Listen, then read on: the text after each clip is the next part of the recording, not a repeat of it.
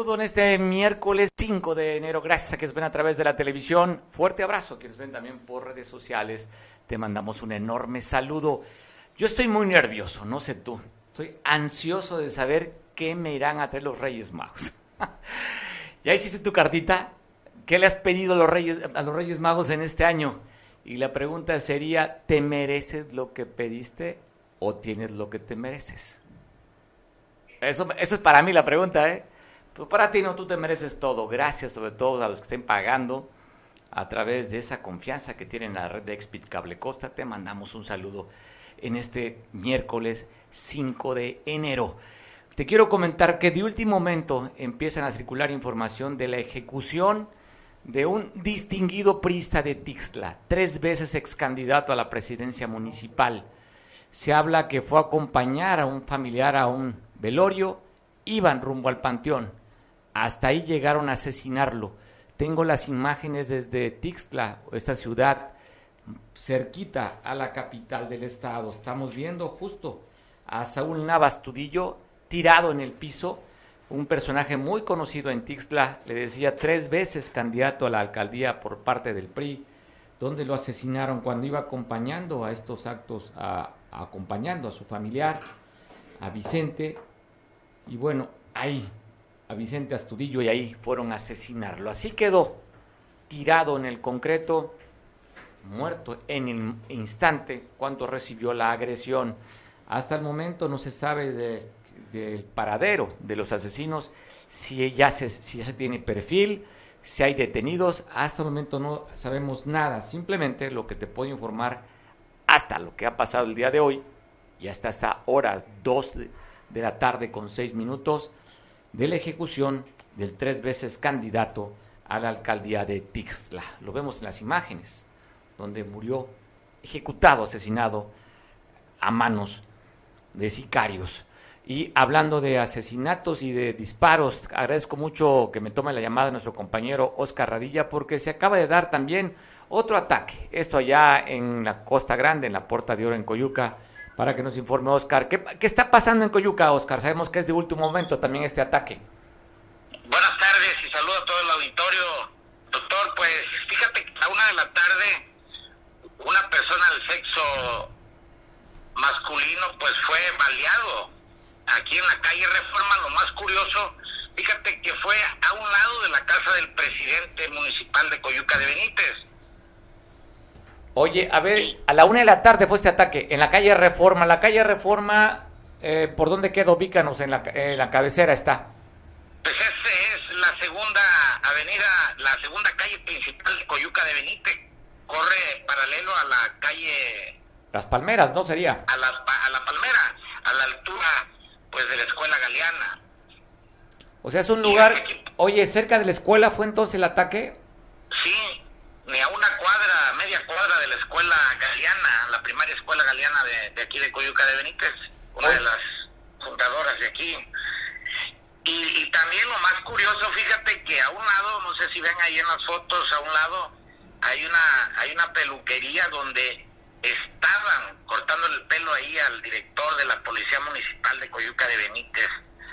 Afortunadamente yo quiero pensar que por eso fue que detuvieron a esta persona de 40 años.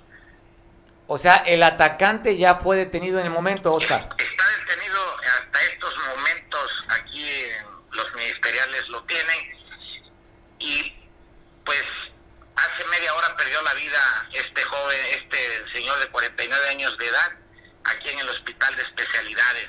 Pues, oye, estamos viendo imágenes. ¿Quién levanta el cuerpo para trasladarlo al hospital, donde después perdió la vida? Porque la persona que fue baleada iba acompañada de su hija. Así es que se movieron rápido, lo llevaron, lo trasladaron y pues a la media hora perdió la vida. ¿Cuántos impactos de bala recibió? Bueno, ocho, ocho, ocho impactos de bala, tal parece que es un calibre de 22. O sea, los primeros reportes que es un calibre 22 recibió 8 impactos de bala, un hombre de 45 años de edad, al cual sabemos sabemos el nombre de esta persona que falleció con ese ataque. Fíjate, todavía no nos han dado el, reporte, están ahorita pues en eso. Lamentablemente iba acompañado de, de su hija y la verdad pues no alcanzó ahí, lo atendieron, pero pues fueron 8 impactos de bala Oye, Oscar, a ver, recapitulando, cerca de la una de la tarde, en una de las avenidas principales de Coyuca, en la calle Reforma, muy cerca de la escuela Galeana, una escuela de las fundadoras de la, primera escuela que hubo aquella en Coyuca. Lo que tú comentas, también muy cerca de la casa del alcalde de Osiel Pacheco, pero lo otro me parece... A tres casas. Y lo otro me parece interesante el dato.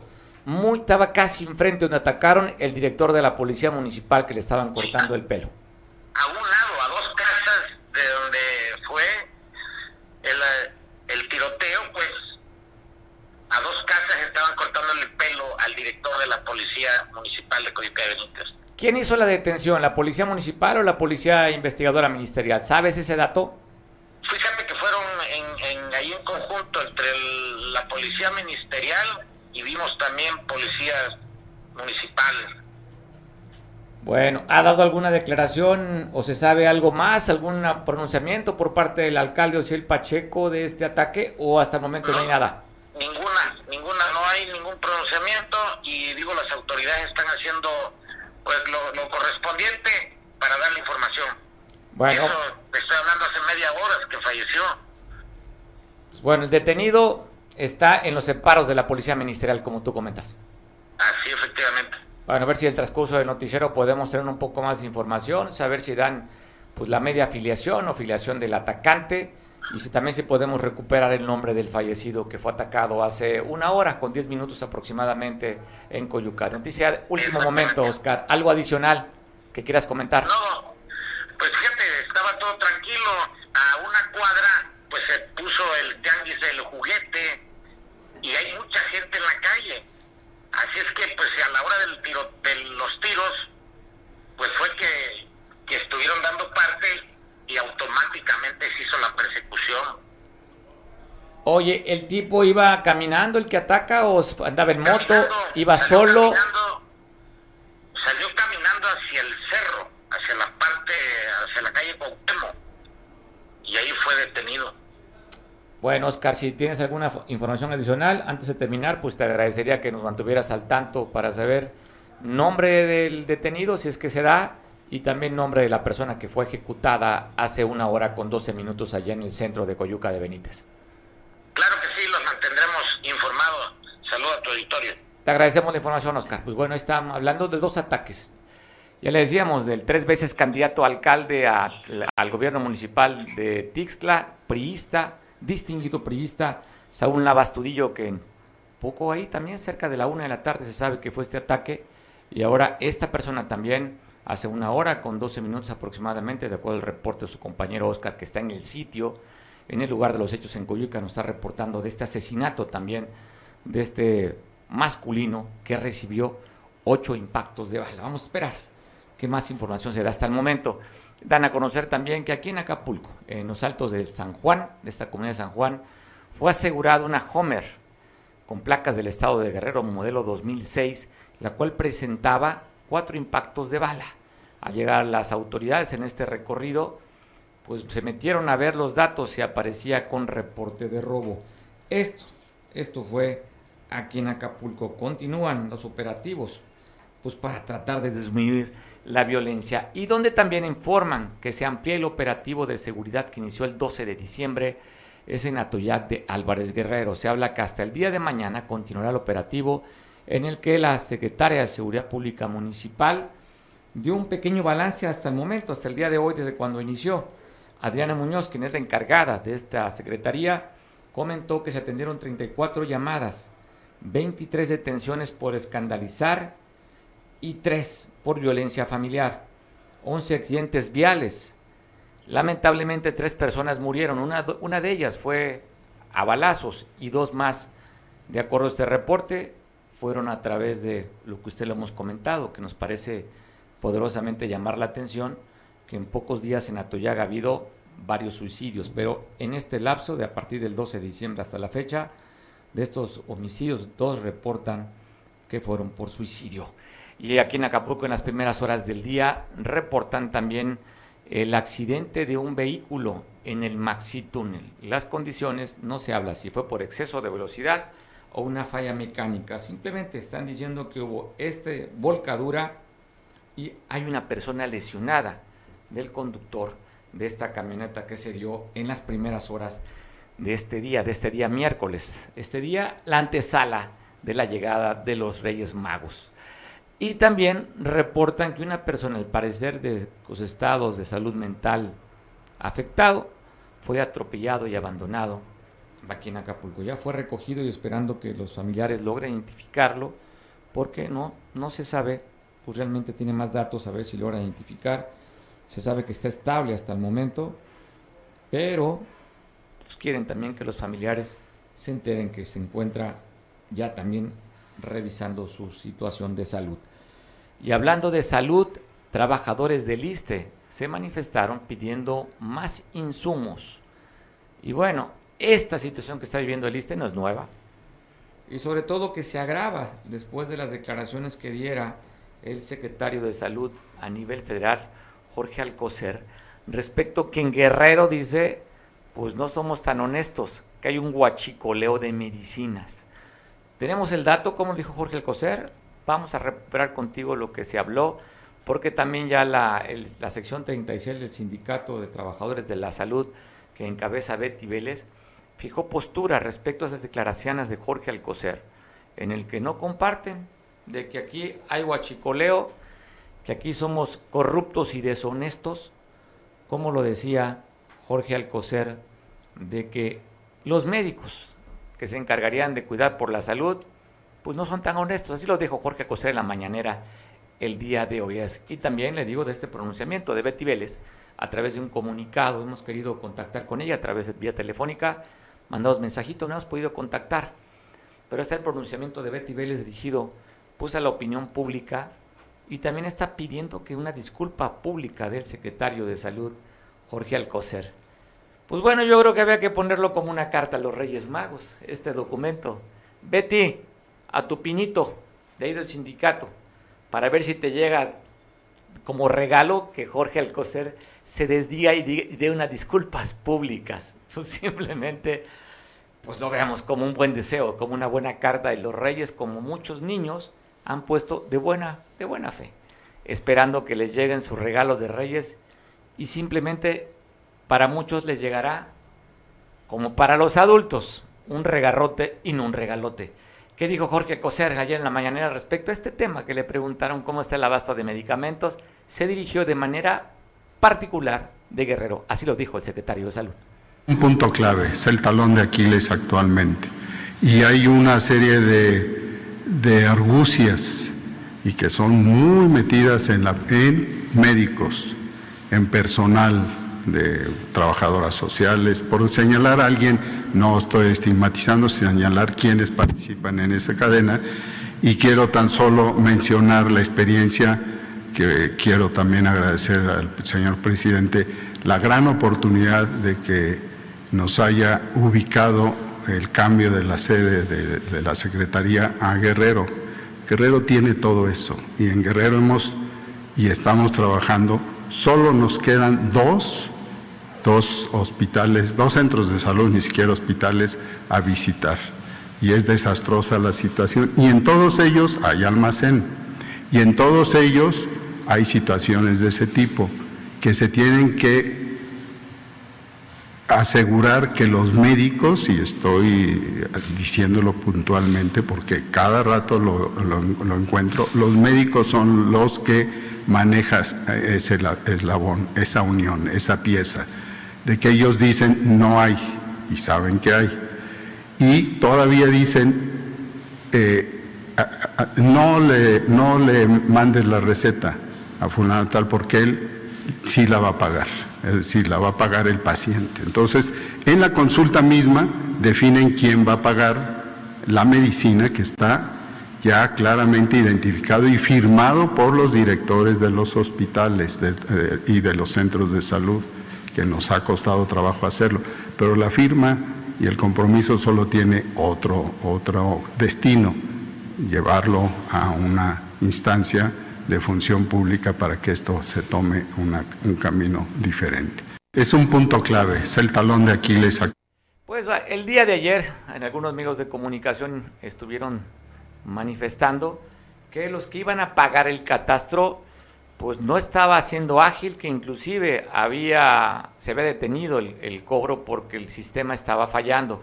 Quejas, que quitaron sillas, que quitaron lona, toldo, sobre todo en el Palacio Municipal Viejo.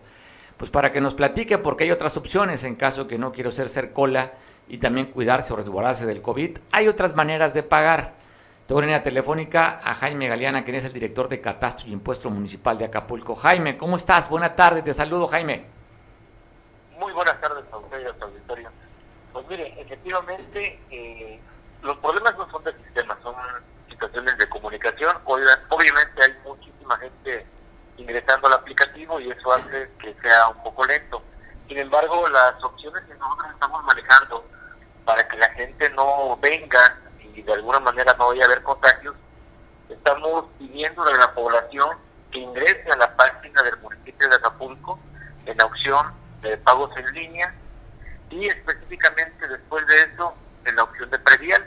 Únicamente con su número de cuenta catastral ingresa a la página, tiene manera de pagar a través de, en línea con tarjeta de débito, tarjeta de crédito, o bien si lo prefiere ante el banco o en tiendas OXXO. Estas son las opciones que estamos manejando para que el contribuyente no se acerque directamente a las oficinas, eh, porque definitivamente, bueno, hay sí hay mucha gente que está acudiendo aquí, se les está atendiendo, eh, sin embargo, bueno, efectivamente tenemos que estar dándole atención a, la gente de adultos mayores y sin embargo, bueno, también igual lo que estamos recomendando a todos es insisto, que ingresen a la página oficial para evitar eh, pues, alguna serie de contagios que pueda haber. Pues bueno, es importante esta aplicación que me parece bastante práctica. Entendemos que también hay personas de la tercera edad que no están familiarizadas, ¿no? Con eh, meterse a, o muchos no tienen ni teléfono inteligente para poder hacerlo. Pero lo están atendiendo los distintos puntos, ¿verdad, Jaime? Que no nada más es este el palacio, el palacio antiguo, hay otros lugares también. Sí, efectivamente, bueno, además del, palacio aquí municipal que está ubicado en el Tócalo, también tenemos atención en las agencias. Una se encuentra ubicada, eh, esa se abrió este año, se encuentra ubicada en el, en el Boulevard de las Naciones, esquina con la autopista de Metlapil. Por otra parte tenemos la agencia que se encuentra ubicada en Renacimiento, en La Garita, en Costa Azul eh, y también la de Giro. Así que, bueno, tienen las opciones los contribuyentes para poder acudir y también eh, se encuentra ubicada otra de las agencias que también estaba anteriormente cerrada, es la ubicada en la calle Bernal, en la colonia Progreso. En la Bernal. Costa Azul también, ¿verdad? En la oficina hay que está en contraesquina al, al este parque infantil. Sí, exactamente.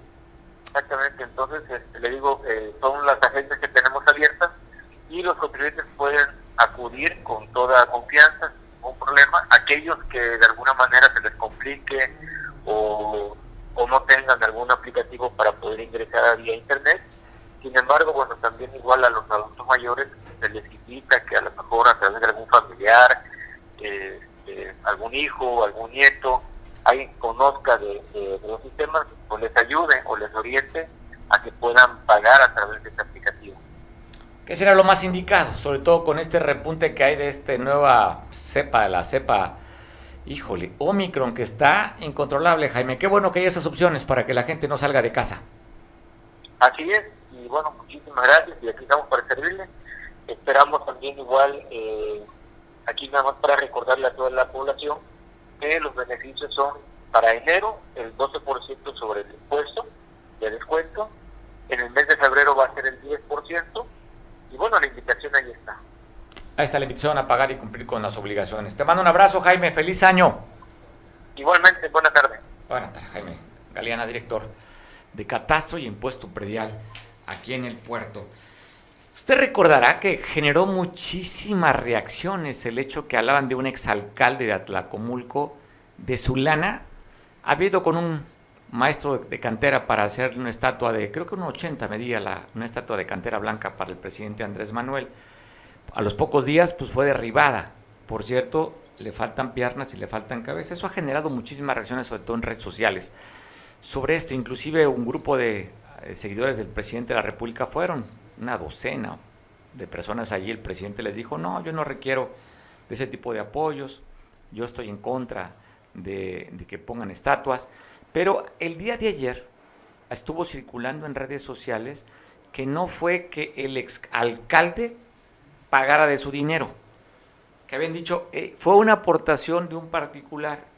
Y le cuento que están exhibiendo el recibo, no han dicho si es falso, pero están exhibiendo el recibo de que no fue una aportación del alcalde o exalcalde, fue pagado con los impuestos que se generaron para la, estatua del presidente. Ahí está el recibo en su pantalla o en su, aparato inteligente, donde el presidente pues simplemente les dijo, no quiero que me pongan ni nombre a biblioteca, calle, calles, plaza pública, y menos que me hagan una estatua.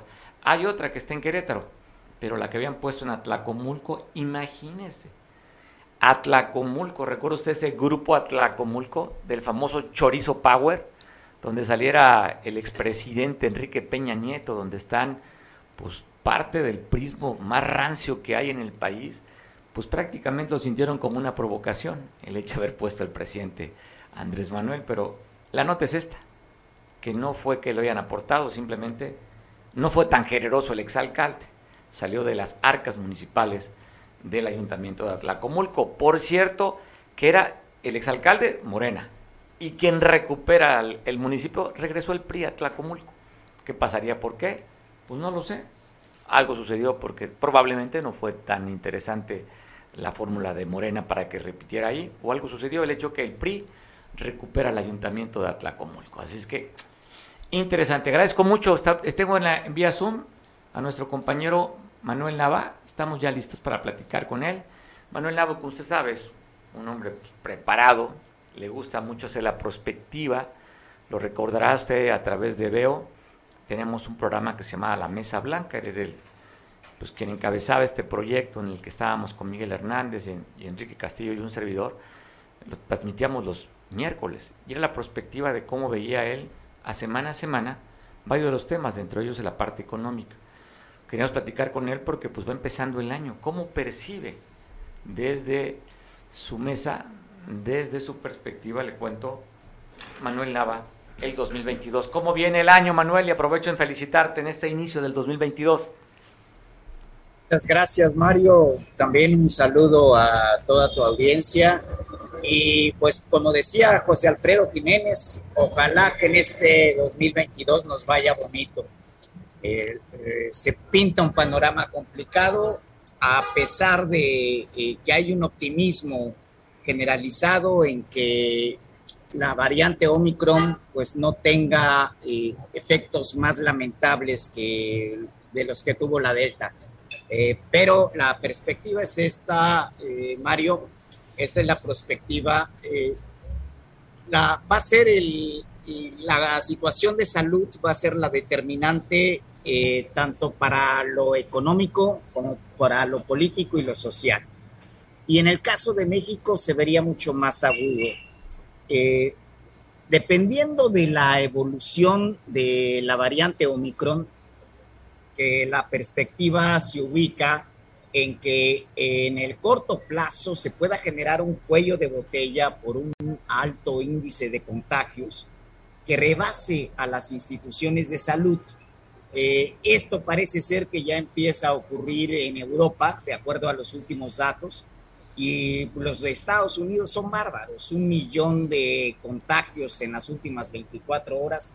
Eh, nos habla eh, de cuál es el tamaño de la incidencia de esta variante de Omicron, más otra nueva que se está sumando, que es la que se descubrió en Francia. Dependiendo de esa evolución, eh, se podrían generar, por ejemplo, un cierre eh, quizá light, eh, pero podría ser mayor, de la economía a nivel mundial. En el caso de México, ya los datos que comienzan a aflorar haciendo el balance del 2021 indican que el rebote de la actividad económica está llegando a su fin y va a perder una mayor eh, tracción durante el 2022. Esto va a inhibir la recuperación del crecimiento y del empleo. Si esto ocurre, entonces eh, la recaudación fiscal va a caer. Si la recaudación fiscal cae, entonces también la inversión pública e incluso los techos financieros para los programas sociales van a caer. Por tanto, eh, la perspectiva es que los niveles de pobreza y la degradación de, las condiciones de vida de la mayoría de los mexicanos podrían agravarse. El otro aspecto es la inflación, pero eh, la inflación también va a depender de la evolución de la Omicron. Eh, y no solamente se trata de este choque entre oferta y demanda, hay una parte que es bastante crítica, que es la de las cadenas productivas, esta, eh, donde todavía aún se encuentra un estancamiento en las cadenas productivas.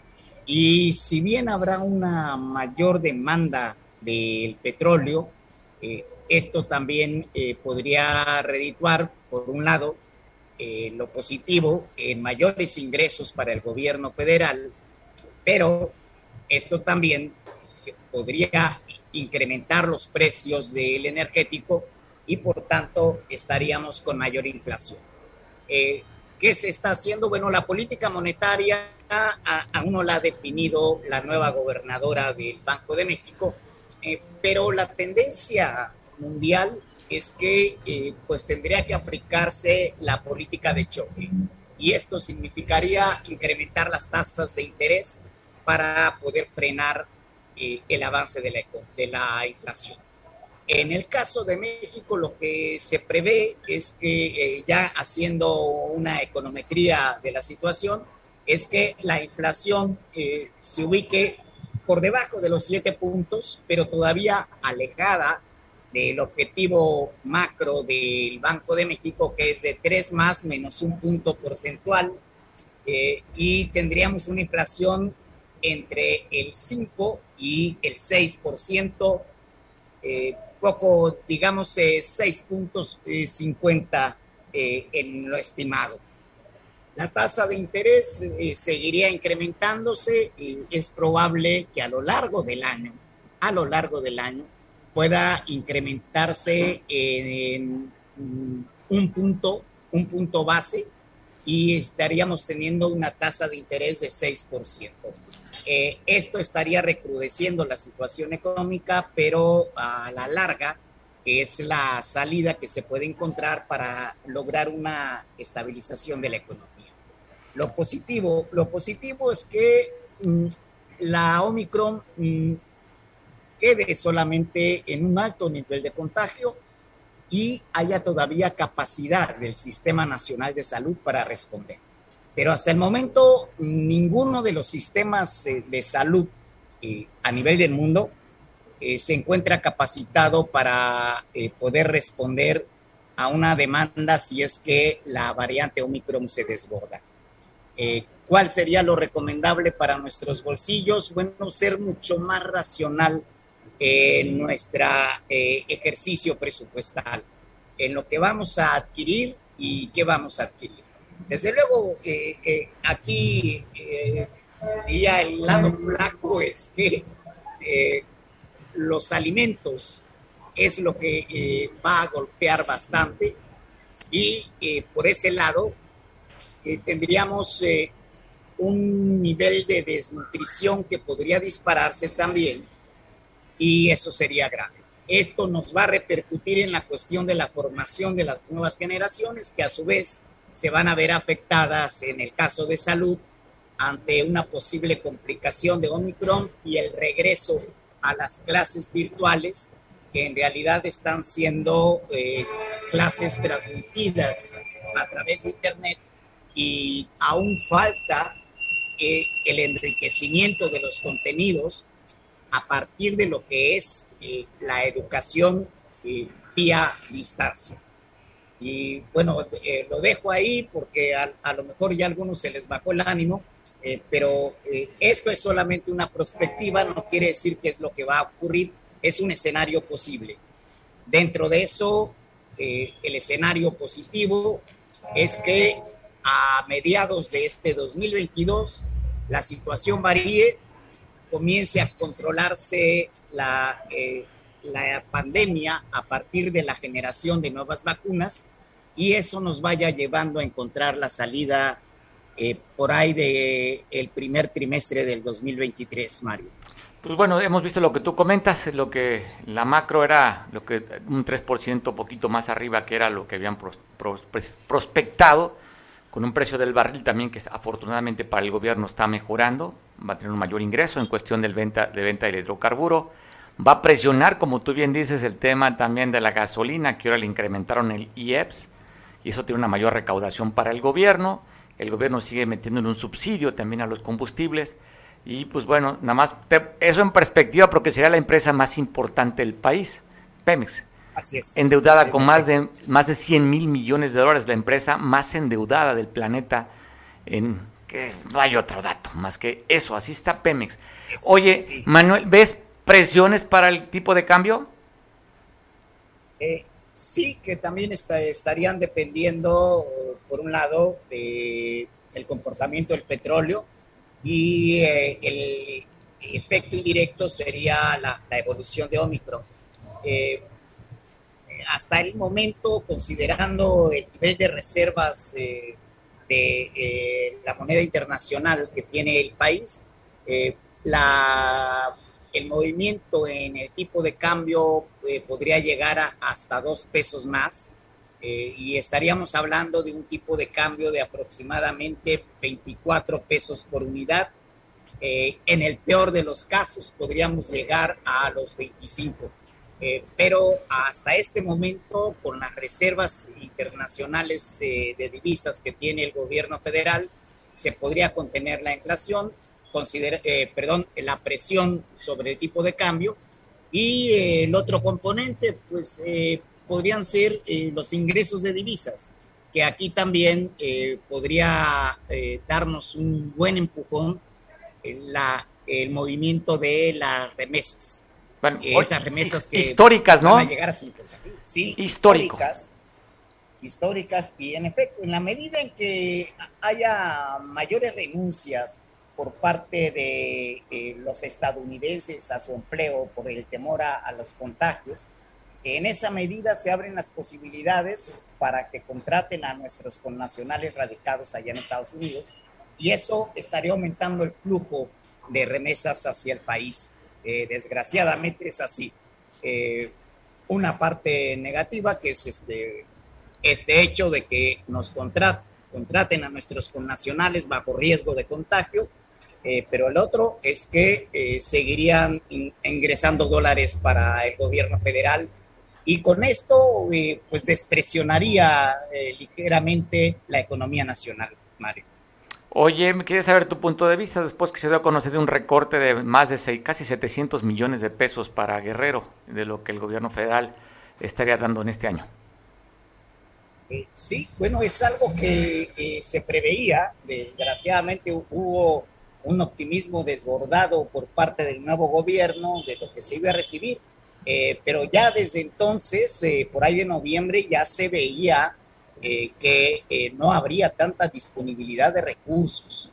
entonces, esto pues obligaría a los gobiernos municipales principalmente a incrementar sus ingresos y esto pues nos repercute en los bolsillos porque pues se daría vía el pago de derechos por un lado del impuesto predial, que recordarás que nos lo dejaron bastante complicados en el gobierno de Adela porque se hicieron recatastraciones desde el escritorio y ojalá que esto eh, se pueda corregir con este nuevo gobierno, eh, pero la perspectiva de que necesitan mayores ingresos, eh, esa puede neutralizar la posibilidad de que no se desborde el cobro de impuesto predial, Mario.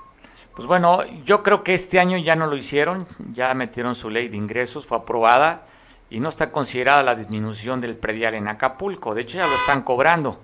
Y la otra, pues que inclusive hubo la intención de aumentarlo más con esta administración, si bien es cierto este movimiento que hicieron disminuir por un, por un lado los puntos y subir el valor catastral de, los, de las propiedades, pues beneficiando sobre todo mucho para los derechos, en el caso de escrituración, en el caso de, las, de los avalúos, el predial casi quedaría igual de lo que estábamos pagando, pero si usted quiere vender o comprar una propiedad, le va, le va a aumentar por esta revaloración de las propiedades. No le van a bajar Manuel, y también hay presión. Ayer platicábamos con el representante de la Cámara Nacional aquí en Acapulco de la industria restaurantera que están poniendo un ultimátum porque subieron, dice, 300% las licencias de funcionamiento y se van a ir en rebeldía y no pagarían en caso que no ajustaran. Bueno, eh, si un escenario es que, no pagarían eh, la licencia de funcionamiento, eh, habría que calcular más o menos cuál sería el impacto en eh, la recaudación municipal y eso pues se traduce en que pues, si tenemos un servicio deficiente de limpia, eh, podría agravarse más. El alumbrado público, la seguridad pública, entre otra serie de servicios que nos tendría que proporcionar el ayuntamiento, pues se verían afectados o por lo menos acotados en cuanto a la necesidad de reinvertir y modernizar la prestación de este tipo de servicios que eh, todavía eh, se encuentra pues prácticamente en una inercia, Mario. Eh, es cierto que se ve movimiento, pero en realidad el lado flaco es que hace falta estrategia para poder definir prioridades y la forma como poder resolver la problemática que heredaron del gobierno anterior de Morena, Mario.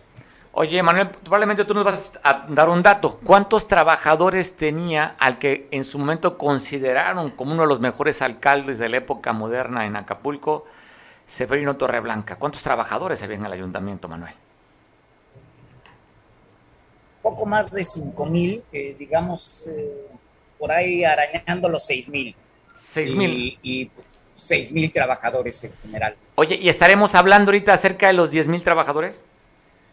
Eh, pues eh, los datos que teníamos eh, durante la campaña se hablaba como de, unos 12 mil, considerando la lista de raya.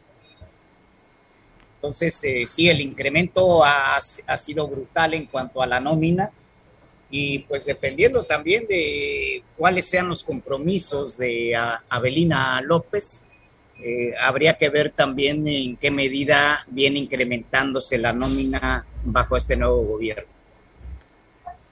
Pues va a ser interesante, vamos a ver cómo proponen el, gasto, va a ser que febrero, marzo estará votando eh, los regidores, cómo se va a gastar ese recurso que ya de por sí va a estar disminuido, a ver si ahí toman decisiones en disminuir este obeso ayuntamiento en caso de los, con los trabajadores, Manuel. Así es. Pues bueno, tema, y que que haya esta visión eh, más racional. O sea, eh, Acapulco llegó a ser eh, la joya de la corona del segmento turístico nacional y hoy tenemos un destino de recreo totalmente caído y fuera de la preferencia de los mercados internacionales. Pues bueno, ¿qué podemos ofrecer? Calles, afortunadamente lograron para algunos baches, no en su totalidad, pero aún no, no se ha resuelto el tema de la basura y bueno, también con problemas de agua. ¿Qué es lo que tocaría al gobierno municipal? Pues dar los servicios. Y eso ahí están todavía. ¿Qué calificación le pondrías, Manuel, ya casi 100 días de gobierno? no, pues eh, eh, eh, siguiendo los criterios que se aplican actualmente en, educación, pues no le podemos poner abajo de 5. O sea, ¿lo reprobarías? ¿No los pasarías ni de panzazo de acuerdo a como recibieron la pasada administración? No, no. No, eh, uno, lo principal es que no hay estrategia para resolver este problema de los servicios públicos municipales. Oye, y entonces lo único que se hace son, son pequeñas acciones que son como curitas para una herida que requiere puntos, requiere citura. Oye, no nos han dicho tampoco qué pasó con ese como dato de los camiones de basura que habían traído, eh, más de 200 millones de pesos que habían solicitado. No han dicho la autoridad, ya creo que se venció en diciembre este contrato de, pues, de oye, de préstamo, y no han dicho si pagaron o no, cómo está el tema de la basura, es que va a ser, van a tener que aclarar algunas cosas seguramente, si es que lo quieren hacer. Si es que, si es que, porque, pues bueno, eh, están gobernando bajo el criterio de que mi palabra es la ley. Como diría José Alfredo. No, vienes muy inspirado. Híjole, yo pensé que querías cantar y siempre me gustó para que te vayas, pero la revocación de mandato fuerte. Un presidente casi con un 70% de aprobación. ¿Para qué va a ser en abril la revocación, Manuel? Eh, así es, y pues bueno, eh, lo que se perfila es una salida lateral.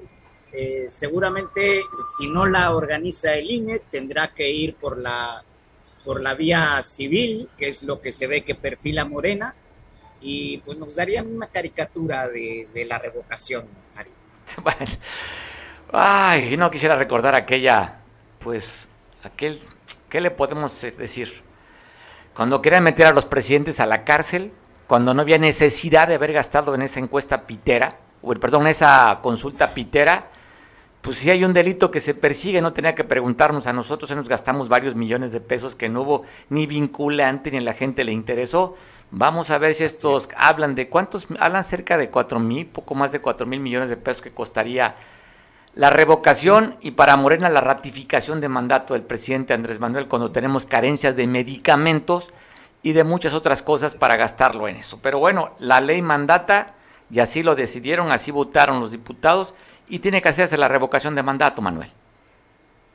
Así es, eh, y pues hasta ahorita lo que se perfila es que eh, pues va a ser favorable al gobierno de Morena.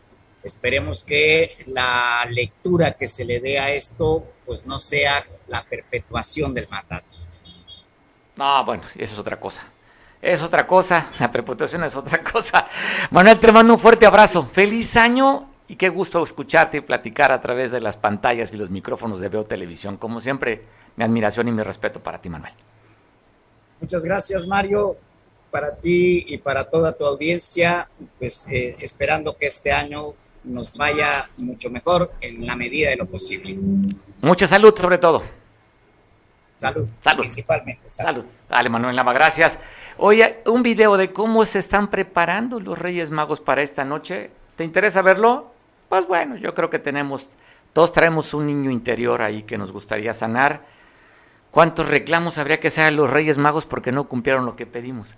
Yo quería la avalancha para aquellos los de mi generación y te regalaba una pistola de Santa Perica. Yo quería mi bicicleta vagabundo, ¿se acuerdan? Y bueno, pues llegaba la pistola de Santa Perica. Y cuando había menos más estrechez, pues nos daban una simple pelota. Pero ¿cómo se preparan este año?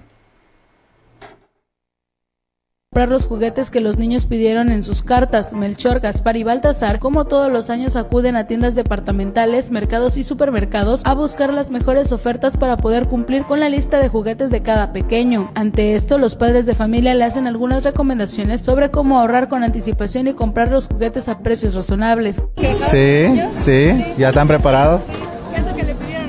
Pues yo creo bicicleta, juguetes. ¿Qué le pediste a los reyes? Mi carta. Ay, todavía no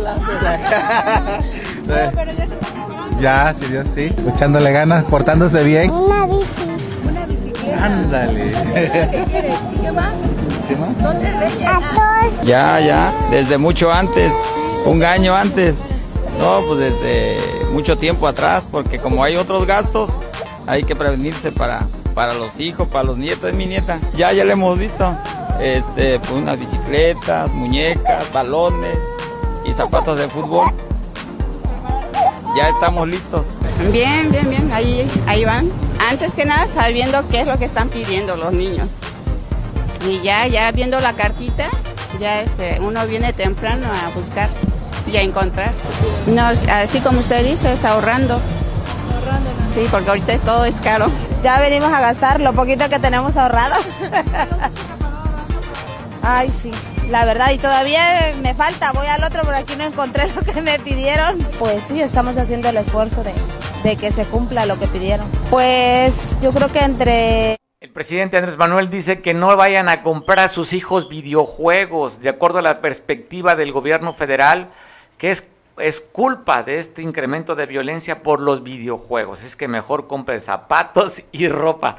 Ya veo la cara de los niños y el que pidió el videojuego recibe en su casa, en su arbolito, este, unos zapatos y ropa. Pues bueno, por la perspectiva desde gobierno, son políticas públicas. Es que quieren que disminuya la violencia no comprando videojuegos. Señor, bueno, agradezco mucho a Chon Noguera hasta Ciguatanejo. Te mando un saludo, Chon, abrazo fuerte, que tengo la oportunidad de platicar contigo a través de la línea telefónica para Veo. Oye, Chon, cuéntame qué se está preparando allá de una feria, juegos mecánicos. A ver, tú platícame en Cihuatanejo. Mira, estamos representando una, a la feria este, Alegre Fantasía, es la mejor feria de México, que trae juegos novedosos, nuevos y, juegos de luces, todo. Muy bonito y que quiero llevar también a la Costa Grande.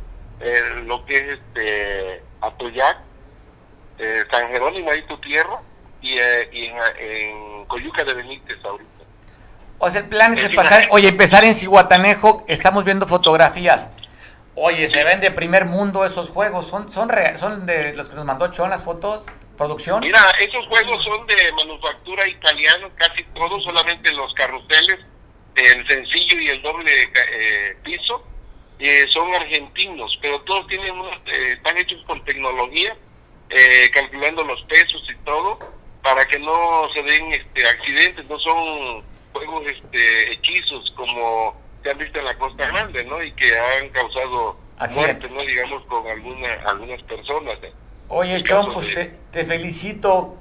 Y nomás veo estas imágenes de como un kilowatt, no sé cuál sea el nombre comercial que tenga esta compañía, pero yo recuerdo en mi pueblo cuando los caballitos había que impulsarlos, o sea, no tenía ni de motor, encarrerábamos, impulsábamos los caballitos, andábamos ahí dando vueltas y mira estas maravillas que presentas tú.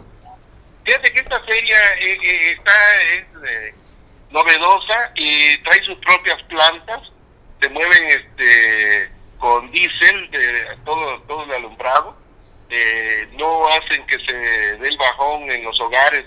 que antes no, pues es que por la feria se dio el bajón y se está dando el bajón. Esta no tiene ese problema porque son eh, tres plantas las que traen y ayer algunos juegos traen ya la, planta integrada. Eh, son juegos de primer nivel que, los has visto, digamos, en grandes ciudades, en otros países. Y, y ahorita me dieron la oportunidad de que se fuera una unidad para la Costa Grande. Ya los hemos traído a Cihuatanejo y ahorita los queremos meter a, a, lo que es San Jerónimo, y Coyuque. Bueno, que sea todo un éxito, Choni. Te felicito por esta iniciativa y llevar juegos de primer nivel, primer mundo a esta parte de la costa. Abrazo, Chon, feliz año. Te quiero decir que además esa feria tiene asegurado todos los juegos, todo el área de juegos, por cualquier incidente que se diera, pero es muy difícil que te den un incidente porque está todo bien calculado, son, te digo, juegos hechos este, con la tecnología avanzada. Pues. Estamos viendo en la pantalla justamente la póliza de este seguro en la que tú comentas, Chon. Pues gracias, te mando un abrazo, Chon, a Guatanejo gracias, Mario, y gracias a todo tu auditorio. Gracias, John Noguera. Mira qué interesante. no se me olvida, ¿eh? Las famosas tazas locas que le daba y de repente se le salía el volante a la taza. Atracciones García, creo, si mal no recuerdo. Pero son cosas. Han cambiado los tiempos. O Rosales, Rosales, exactamente. Gracias por corregirme, John. Atracciones Rosales, qué años, señores, qué épocas. Pero bueno, queda la nostalgia. Y hablando de cosas nostálgicas, agradezco mucho. Estamos en Zoom ya con Roberto Camps para hablar sobre la nostalgia cuando antes había más dinero para que se distribuyera entre los guerrerenses. Hoy, pues ya sabemos, viene limitado y recortado el presupuesto que se está mandando. ¿Qué sabes de este, de este dato? Te saludo, Roberto Camps, hasta Chilpancingo. ¿Qué tal, Mario? Te saludo, saludo a los televidentes y a quienes nos escuchan. Oye. Pues ya, este, haya sido como, como haya sido, se aprueba un presupuesto de 67 millones 600 mil y cacho eh, de pesos, miles de millones de pesos para ejercerse en el ejercicio fiscal 2022 eh, en una sesión pues medio planchada, como se habrán dado cuenta, eh, con el voto unánime de todos los diputados, pero con un voto bajo protesta del grupo parlamentario del PRD, Mario. A ver, cuéntame, porque me llamó poderosamente la atención la generosidad que dio por parte de la oposición, en este caso el PRI y el PRD, normalmente hay abstenciones, normalmente hay un voto en contra, pero pues mayor, no fue mayoriteo, todos votaron a favor y que tú me digas, oye, pero hay sus reservas.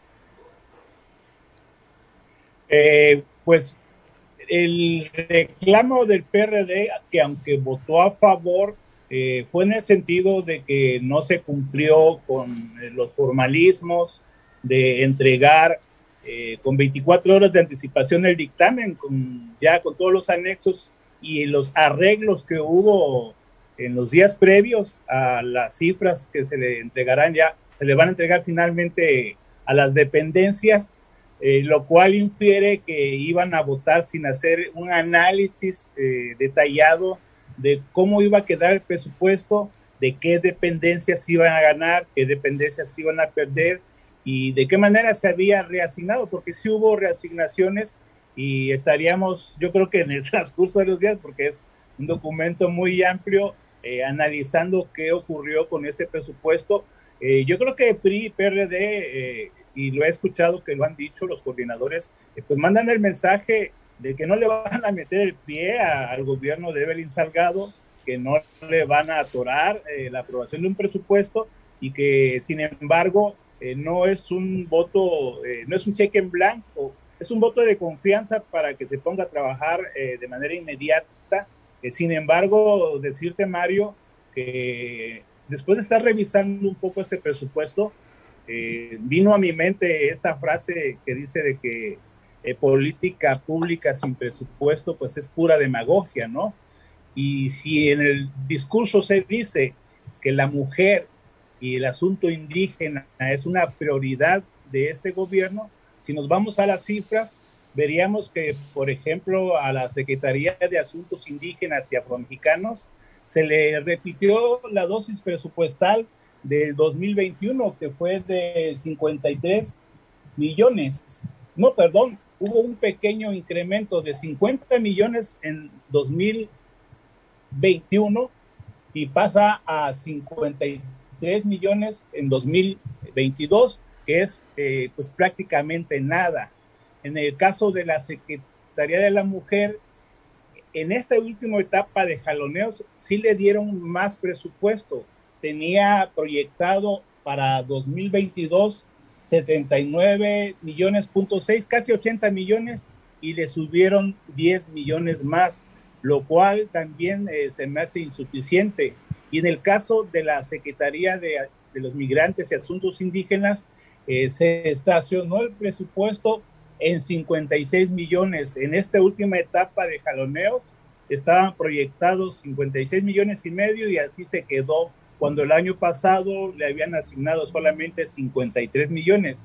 ¿Y esto por qué me, detengo en estas dependencias? Porque sí se está diciendo que el tema indígena, que la mujer indígena y que la mujer serían prioridades de este gobierno, cuando vemos que las bolsas presupuestales grandes no están con los titulares de estas secretarías. También que aclarar que en el tema de la mujer hay otras áreas, como el asunto de la violencia en contra de la mujer, que también reciben recursos. O sea, no se trata solamente eh, de criticar que no le dan a la mujer, pero tampoco se las, no están fortaleciendo a la dependencia rectora de los temas de la mujer.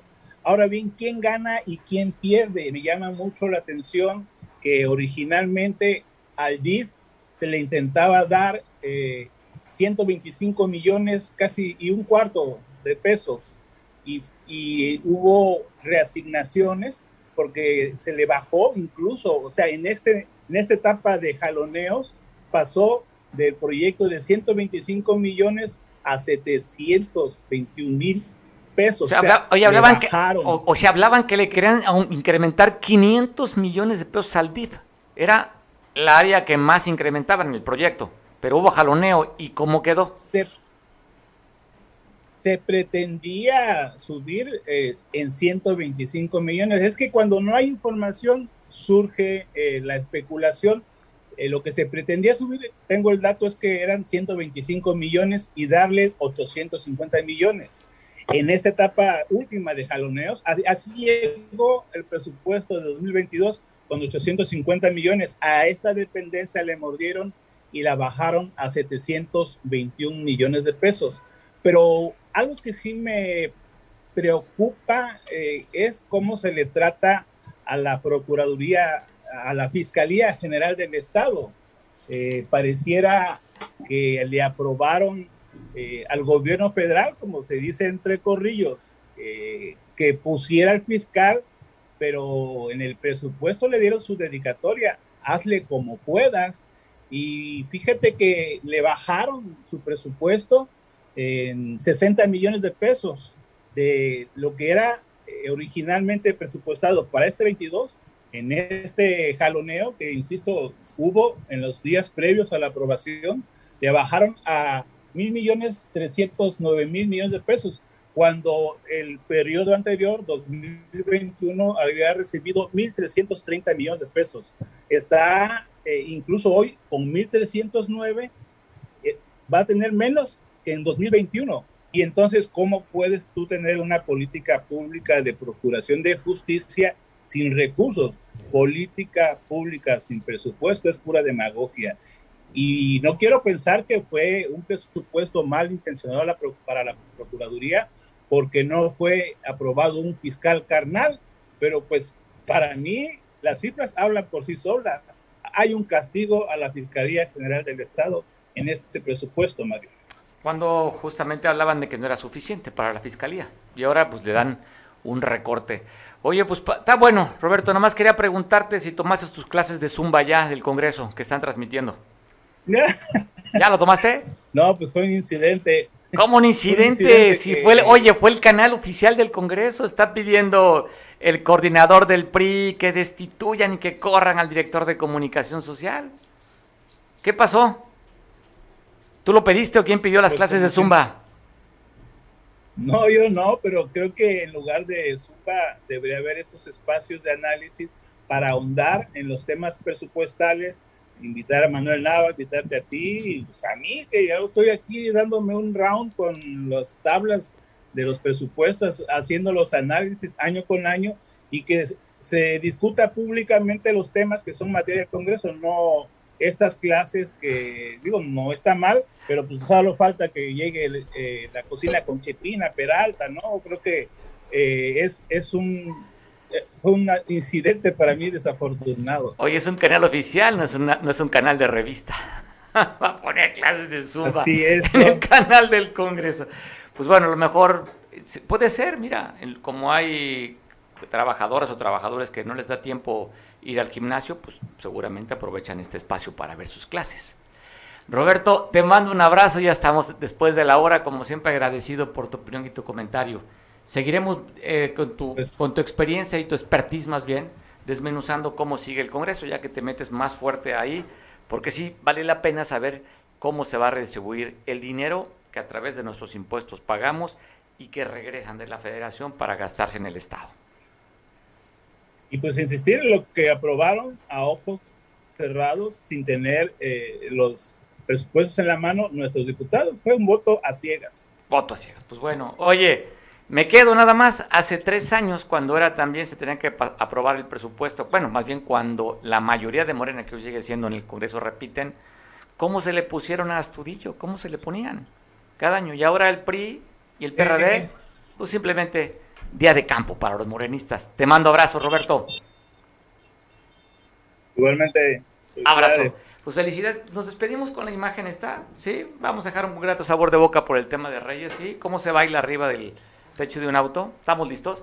Mira, ¿quieres bailar? No importa el sitio, cuando traes el ánimo, lo puedes hacer así.